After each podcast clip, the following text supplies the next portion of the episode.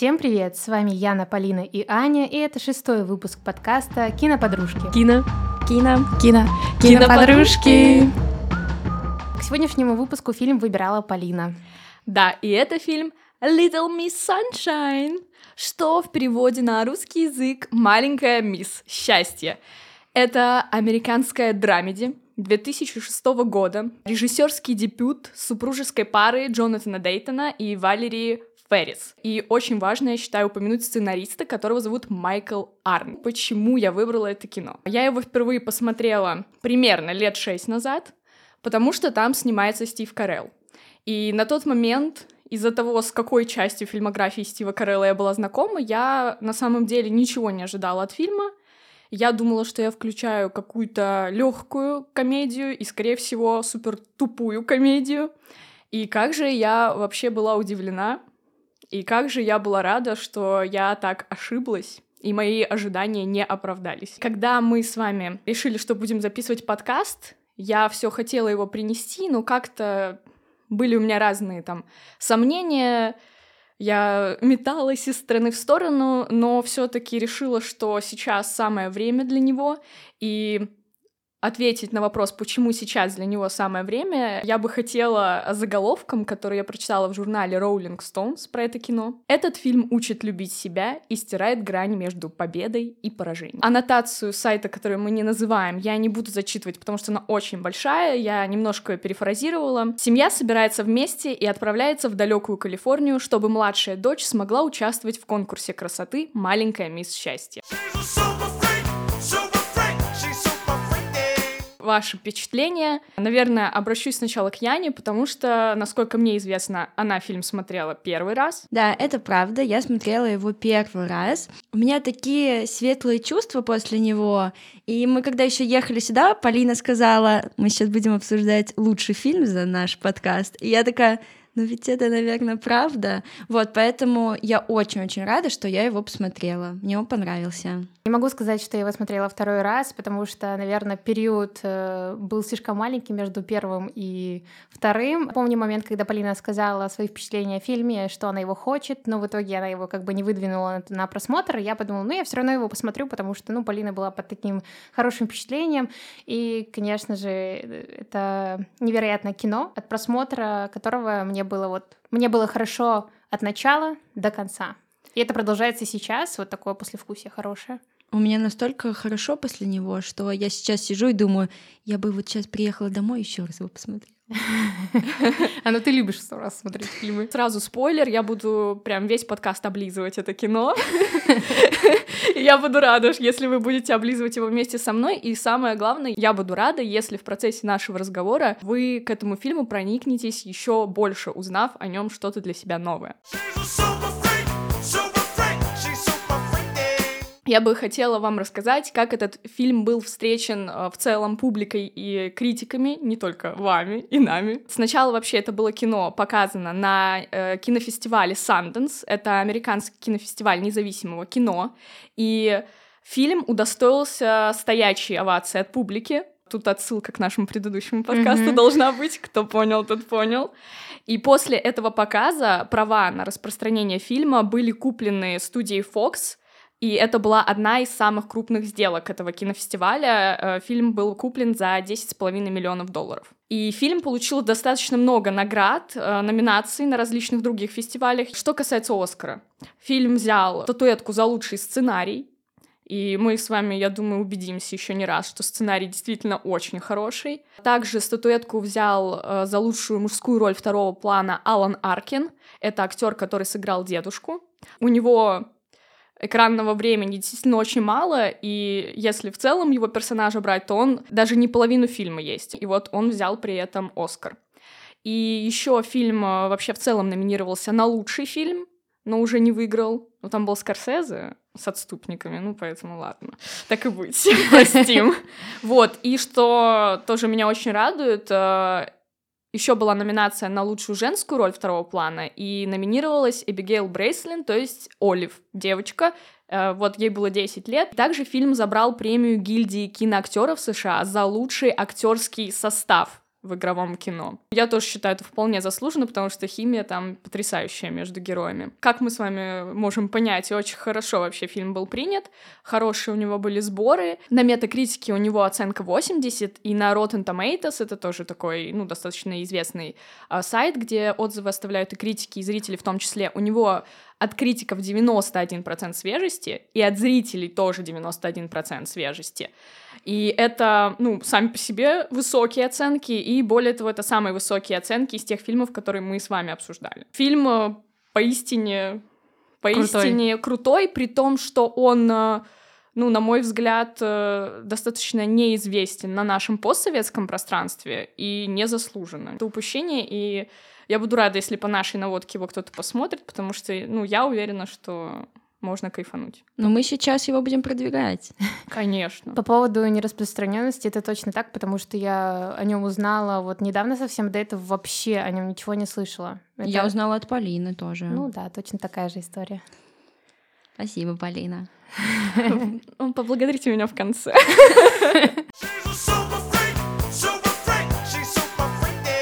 Откуда появилась такая идея у сценариста создать это кино? точнее, ну, написать такой сценарий, он прочитал где-то в каком-то там газете, журнале речь, кого бы вы думали, Арнольда Шварценеггера. Да.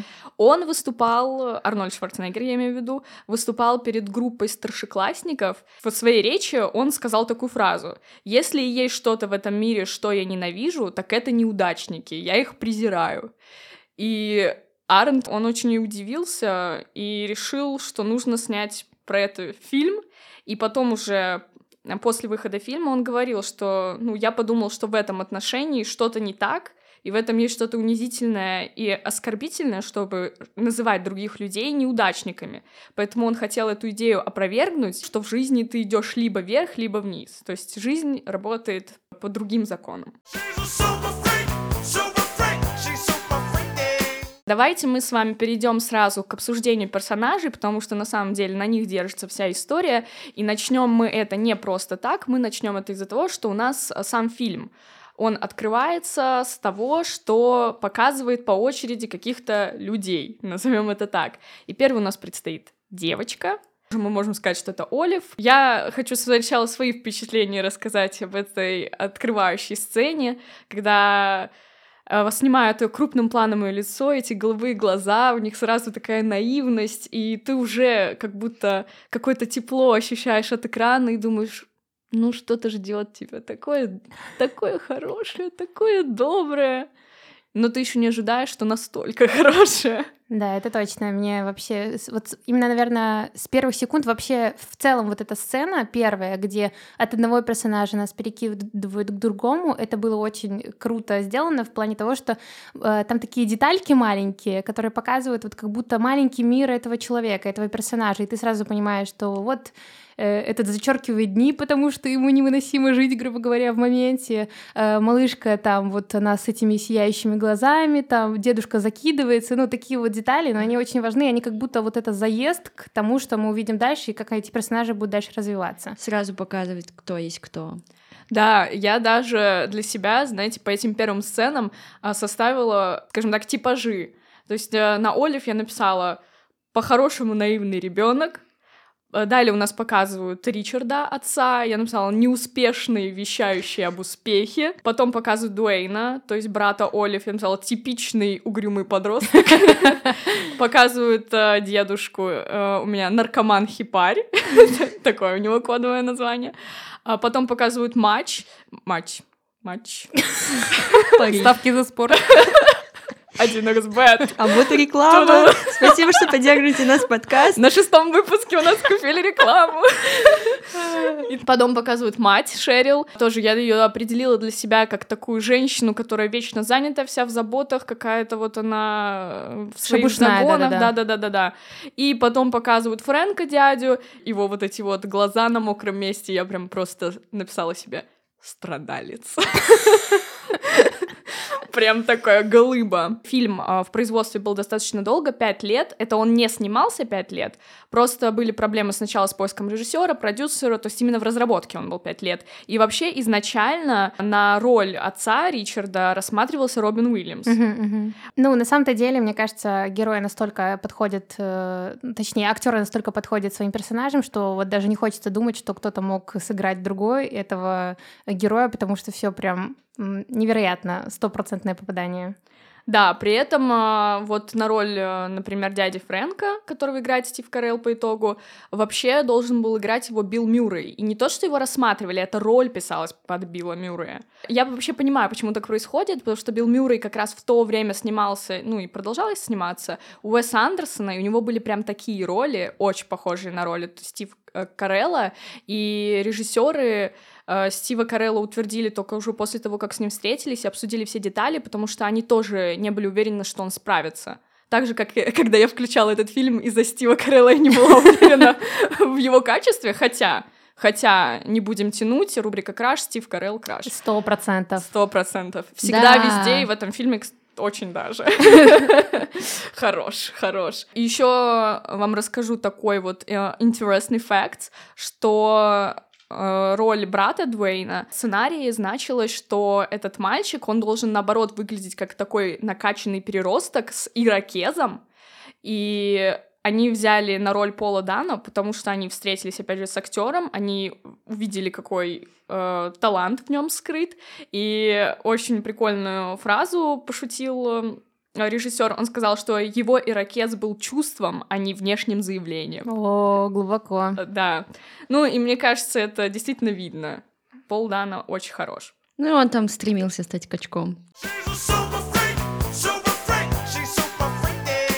Чтобы с вами глубже э, поговорить и о персонажах, в целом об идеях фильма, мы можем просто спокойно пойти по сюжету. Let's go. Можно начинать сразу с вот этого семейного ужина, когда мы уже понимаем, что все эти э, лица, которые нам показали, это одна семья. Обстановка очень натянутая, они друг на друга то, так и норовятся сорваться, как будто, ну, так и происходит. Там дед срывается на курицу, там Дуэйн пишет в своей записке, что он ненавидит всех, и там этот э, Фрэнк спрашивает э, даже свою семью, он говорит, да, я ненавижу всех.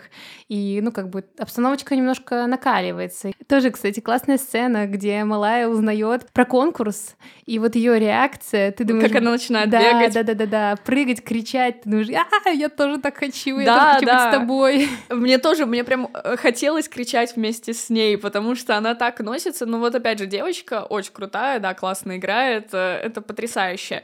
И мне очень нравится в этой сцене, как показывают тоже через эту сцену, раскрывают персонажей, потому что отец э, даже в кругу своей семьи начинает вот о своем успехе, вот этом неуспехе, там э, очень как бы тонко подмечено, по мне так, отношение того же Фрэнка ко всему происходящему, потому что он бросает в него такие многозначительные взгляды, э, очень такие пронзительные какие-то, в какой-то мере печальные, вот в момент этого застолья Ричард мне очень сильно не нравился. Я думаю, что это и была цель вот этого всего происходящего, потому что э, он там избегал тему самоубийства, почему с Фрэнком это произошло, там затыкал, э, ну вот опять же продвигал вот эти свои да. непонятные вещи, которые нужны только ему, и не факт, что нужны в принципе.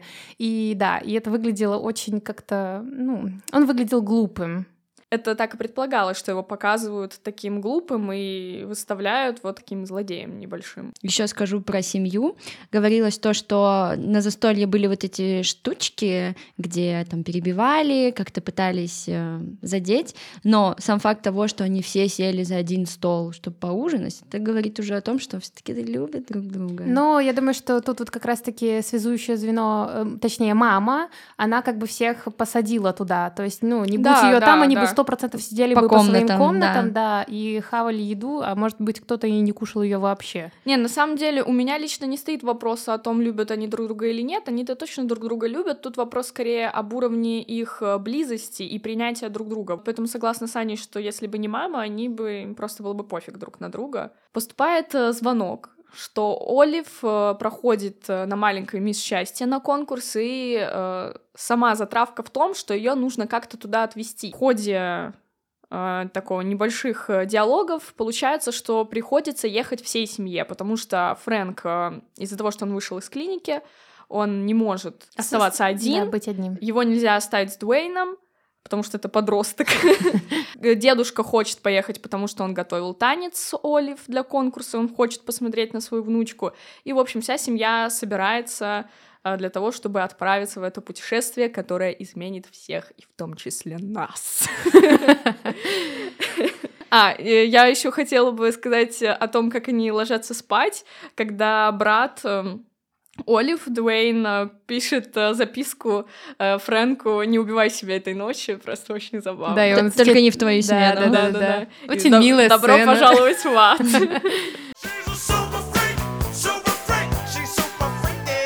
Потом идет сцена в машине. Я думаю, вот за что Алан Аркин получил Оскар. Просто, просто дед отжигает. И хочешь, чтобы все вокруг тоже отжигали. Хочешь, я дам совет? Но так все равно я тебе его дам. В этой сцене Олив слушает музыку в наушниках, да, и при этом дедушка, ну, прям действительно ругается при ней. И когда снималась эта сцена, э, у Эбигейл Бреслин, у актрисы, действительно играла музыка в наушниках, она действительно не слышала то, что говорит Алан Аркин, потому что он сам попросил, ему было неловко перед маленькой девочкой все Круто. эти свои реплики озвучивать.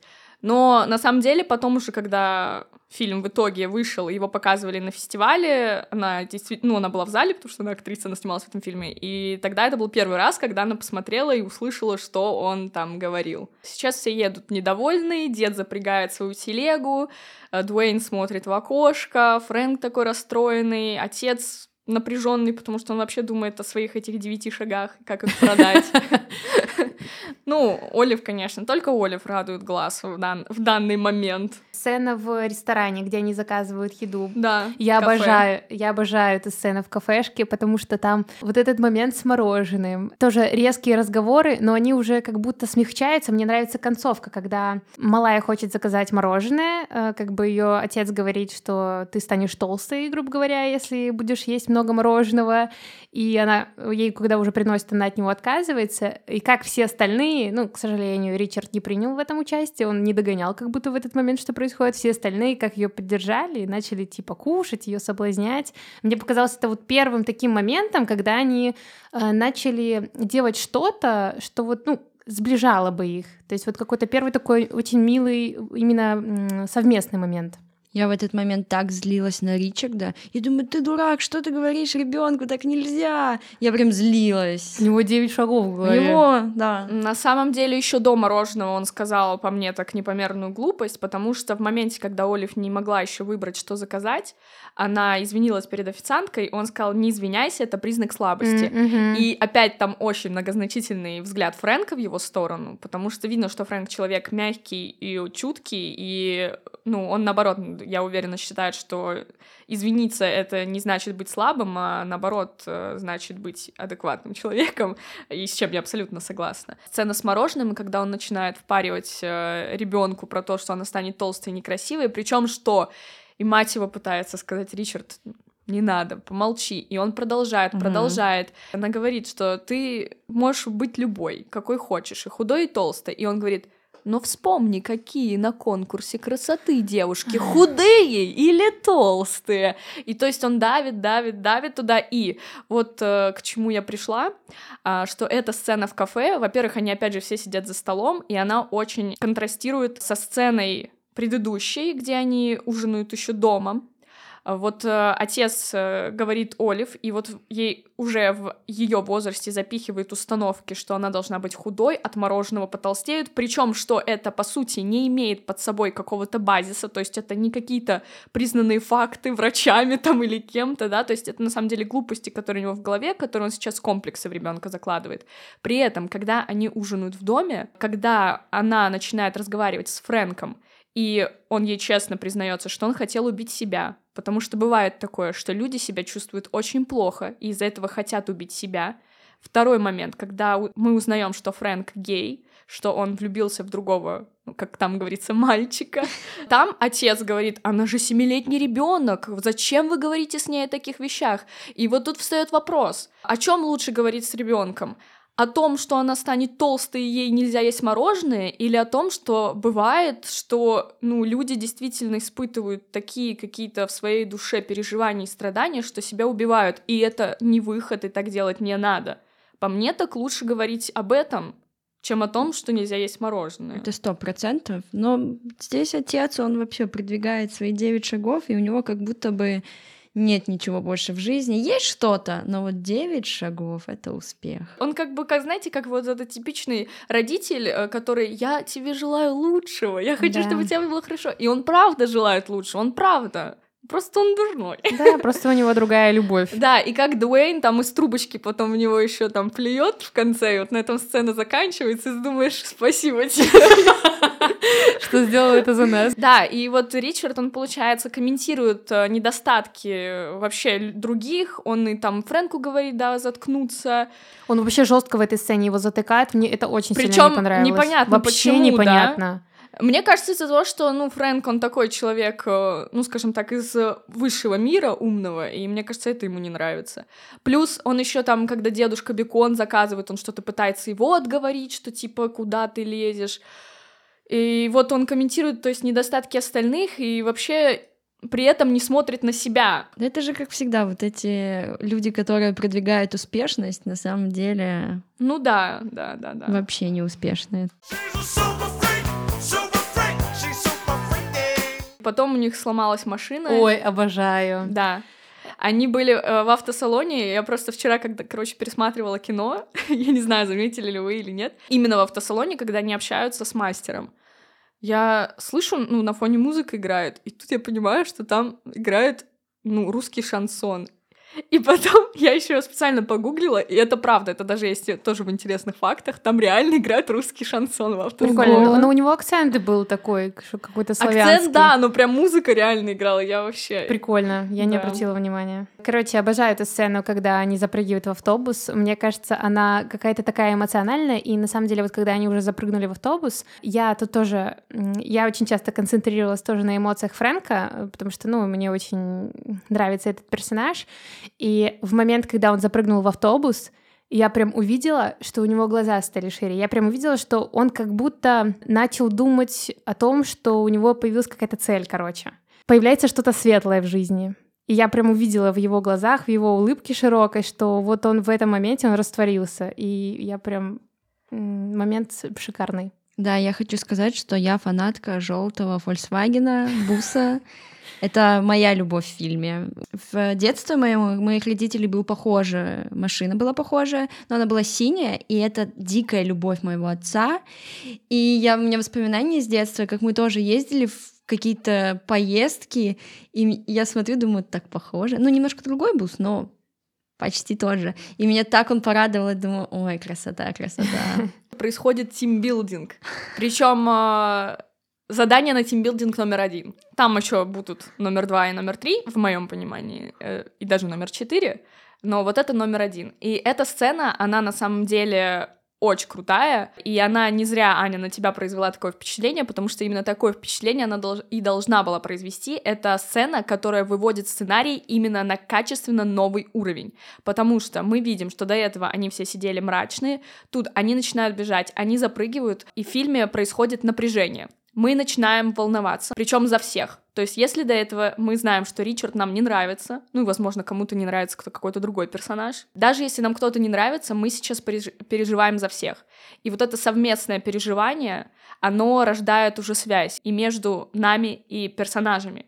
И в этот момент расслабляются все герои, когда садятся уже в машину и расслабляемся вместе мы с ними, и мы уже любим всех. Дальше они приезжают на какую-то такую стоянку, да, парковку, там э, машину заправлять, как я понимаю, и на этой парковке для меня лично э, происходит э, переломный момент э, в жизни, даже не так не в жизни, скажем так, а в линии в ветке Фрэнка, потому что он встречает вот этого своего бывшего возлюбленного, и ну, мне кажется, у каждого персонажа тут есть переломный момент, и вот для Фрэнка это переломный момент, после которого он немножко отпускает себя и принимает ситуацию, когда он общается со своим вот этим вот экс-бойфрендом.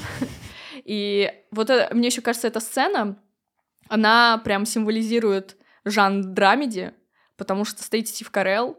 Я обожаю, во-первых, как он играет, э, ну, это и в офисе, у него часто такие сцены, когда у него глаза, они, ну, на- они о многом говорят.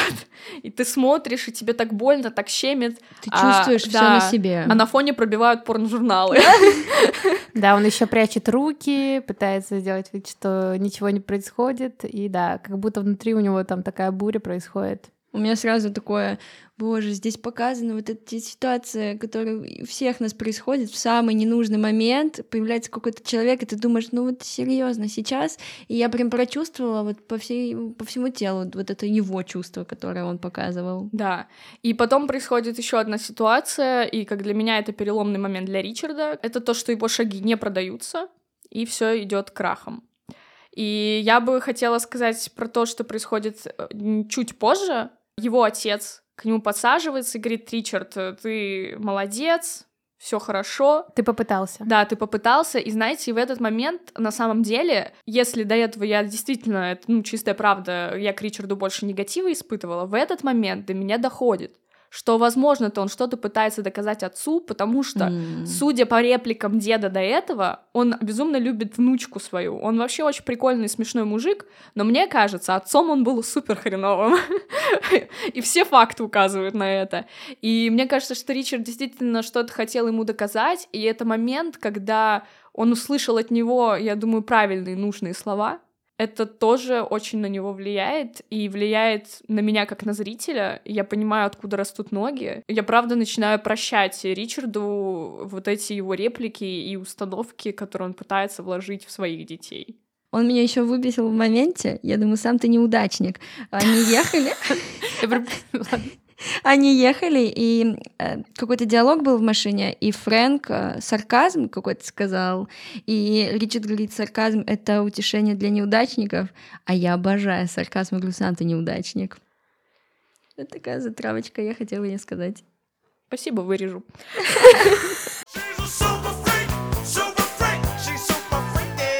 Потом они ночуют в мотеле, они начинают, Шерил, я имею в виду мать с, с Ричардом, начинают ругаться, Ричард психует, начинает ехать.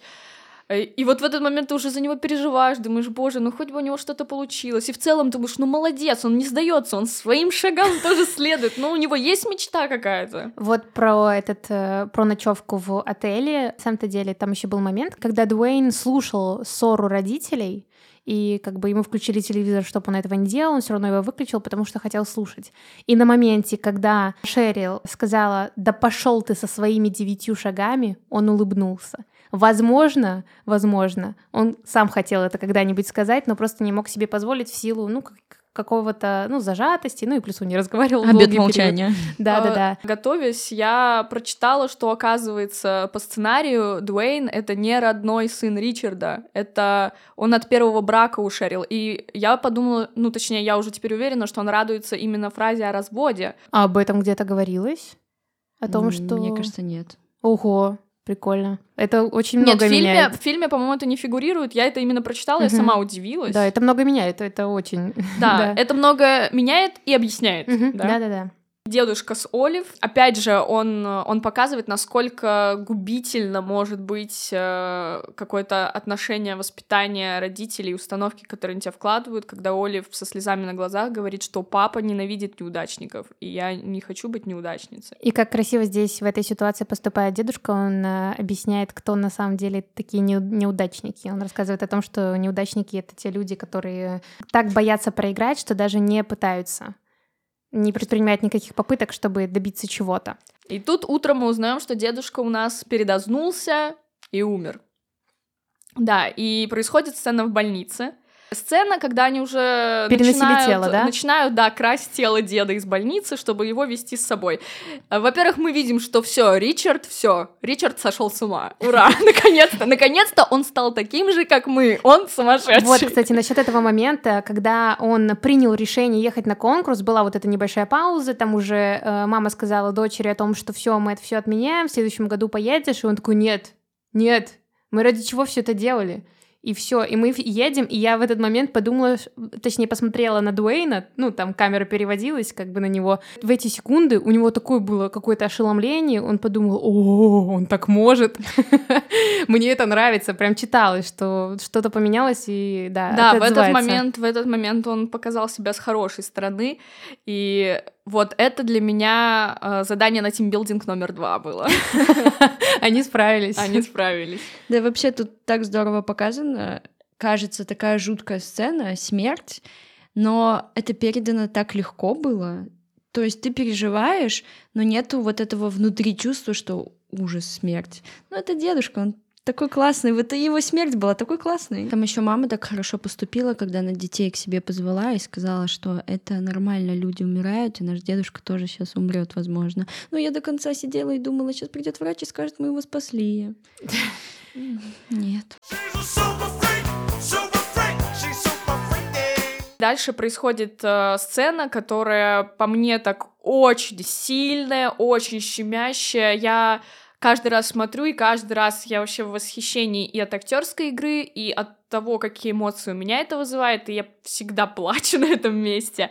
Это когда узнается, что Дуэйн э, дальтоник, и значит, он не может э, в летную академию поехать, а, в которую он, собственно, хотел поехать, и ради которой он принял обет молчания, и весь э, фильм до этого момента не разговаривал ни с кем, а только писал на бумажках.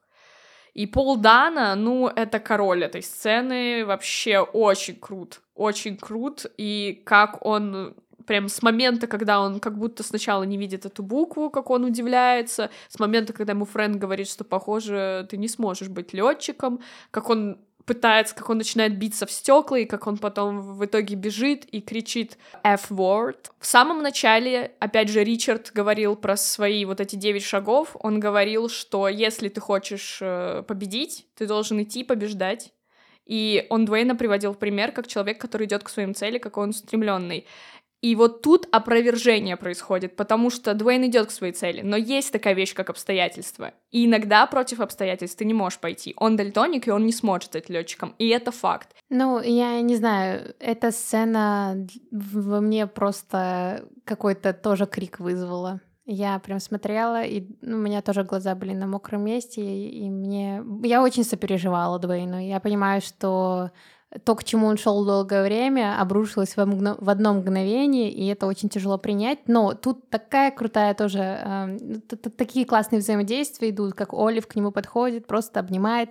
И вот проходит, э, ну, определенное количество времени, он сопротивляется, а потом просто как будто человек выдохнул. Да. Он выдохнул, и все, и он, он двигается дальше. А я здесь записала все снова про маму, как хорошо на самом деле она воспитывала своих детей, что произошла вся ситуация.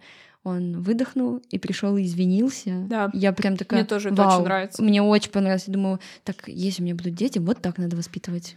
А еще, знаете, еще классно, э, что Шерил, когда стояла на горе, она прямо сказала, я не знаю, что делать.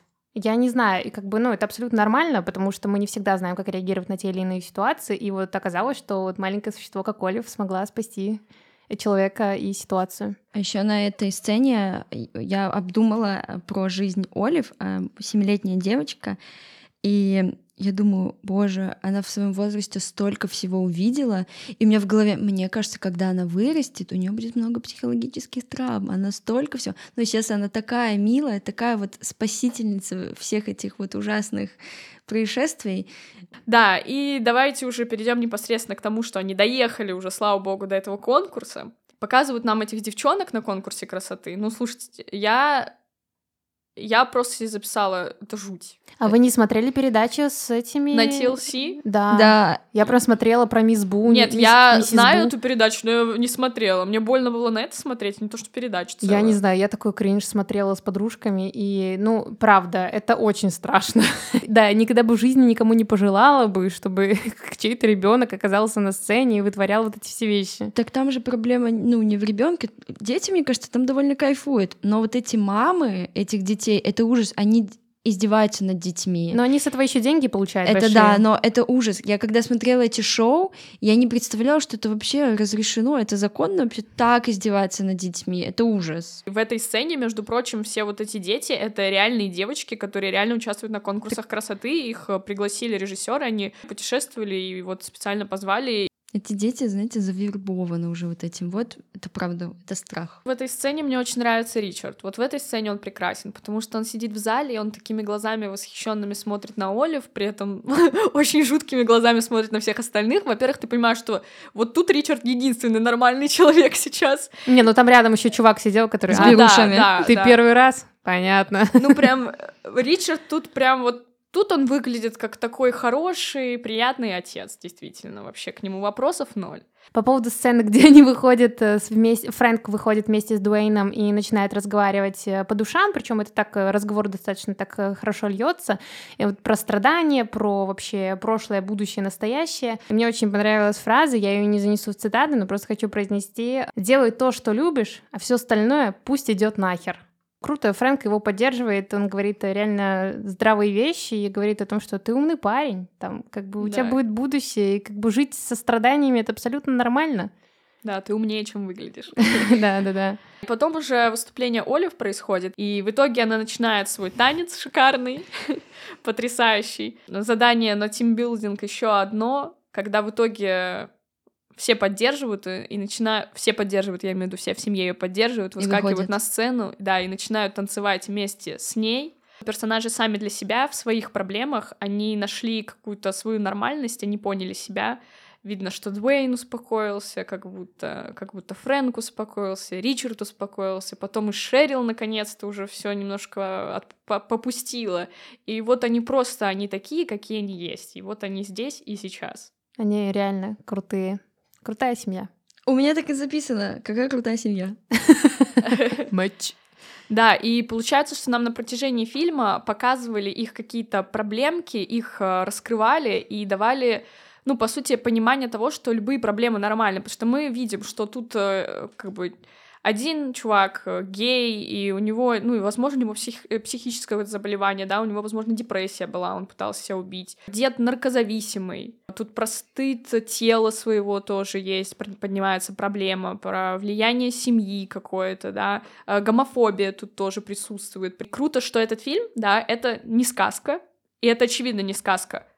Заканчивается последняя сцена, идут титры, я, ну, как вы сказали, я тоже понимаю, ощущаете абсолютно светлые чувства, но при этом тут нет как такового счастливого конца.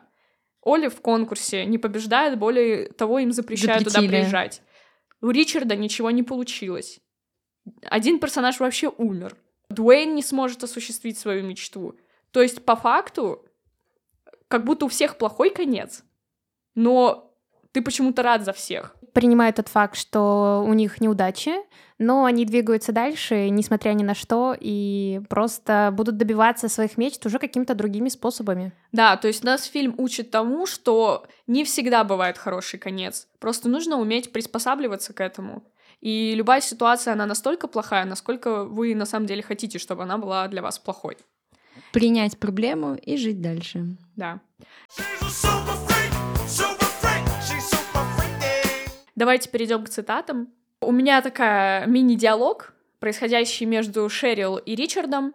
Э, Я выбрала эту цитату по причине того, что, во-первых, я себя так ощущаю сейчас, и еще эта цитата как раз-таки очень подходит э, вот ко всему выводу фильма о том, что плохие ситуации случаются. И как мы теперь будем жить? Хреново. Моя цитата э, звучит следующим образом. Ее озвучил Ричард э, при тоже разговоре со своей женой Шерил. Я все исправлю. Отличная цитата. А мою цитату Аня уже назвала. И она мне откликнулась, потому что я сейчас в том э, моменте своей жизни, когда я ищу себя, и вот эта цитата «нужно делать то, что любишь, а на остальное плевать», и она, я такая, ну правда, ведь я так и есть. Давайте озвучим э, свои какие-то выводы, которые вы сделали для себя, и э, что вы вообще хотите сказать по поводу фильма. А, Я бы хотела сказать, что абсолютно каждый человек достоин и может быть счастливым. И несмотря на все неудачи, ошибки, промахи, которые происходят, э, каждый человек нужен и каждый человек важен. И мы можем быть счастливыми людьми. У меня выводы такие, что, Яна, у всех есть проблемы, если ты будешь зацикливаться на своих проблемах, твоя жизнь не будет продолжаться. Поэтому главное принять ее, идти дальше, и все будет четко. Когда я предлагала посмотреть этот фильм, э, я знала, что это замечательное кино. Теперь я уверена на тысячу процентов, что это замечательное кино. Это, на мой взгляд, очень такая светлая, нежная история. И фильм по итогу наполнен э, добротой, э, некоторыми семейными ценностями. И при этом он не лишен э, действительно реализма, черного юмора в некоторых местах. И, конечно же, такой даже добротной драмы.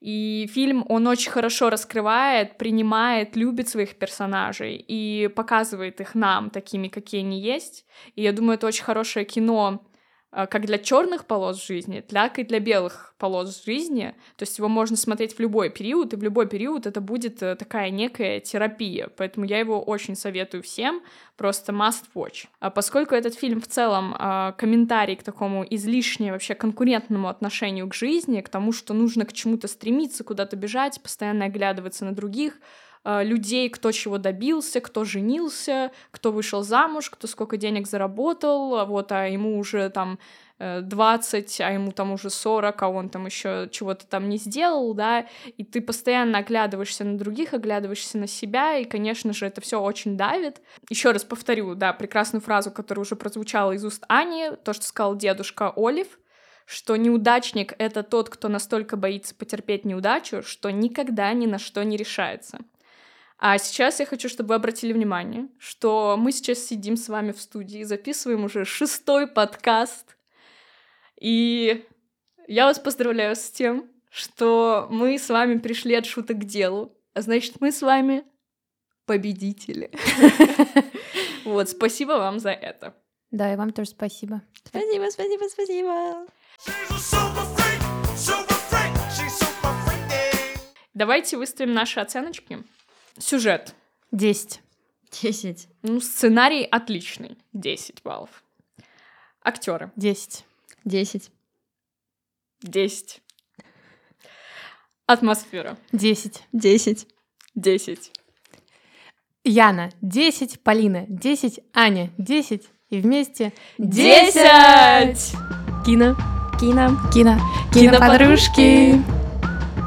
И, конечно же, не забывайте подписываться на наши соцсети. Мы есть в Инстаграм Киноподружки, там есть все удобные ссылки для прослушивания. Ставьте нам сердечки в Яндексе и звездочки на Apple Podcast. С вами были Полина, Аня и Яна. Любите кино, себя и друг друга.